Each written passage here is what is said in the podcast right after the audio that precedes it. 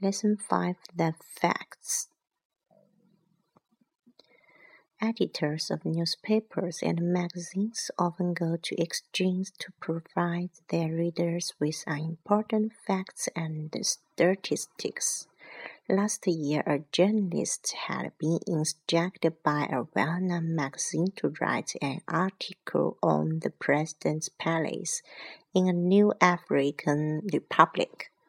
When the article arrived, the editor read the first sentence and then refused to publish it. The article begins hundreds of steps lead to the high wall which surrounds the president's palace. The editor at once sent the journalist a fax instructing him to find out the exact number of steps and the height of the wall. The journalist immediately set out to obtain these important facts, but he took a long time to send them. Meanwhile, the editor was getting impatient, for the magazine would soon go to press. He sent the journalist two more faxes, but received no reply.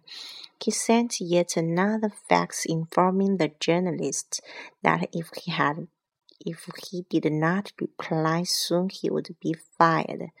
When the journalist again failed to reply, the editor reluctantly published the art the article as it had originally been written. A week later, the editor at last received a fax from the journalist.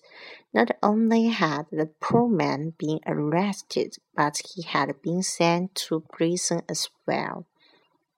However, he had at last been allowed to send a fax in which he informed the editor that he had been arrested while counting the 1084 steps leading to the 15 foot wall which surrounded the president's palace.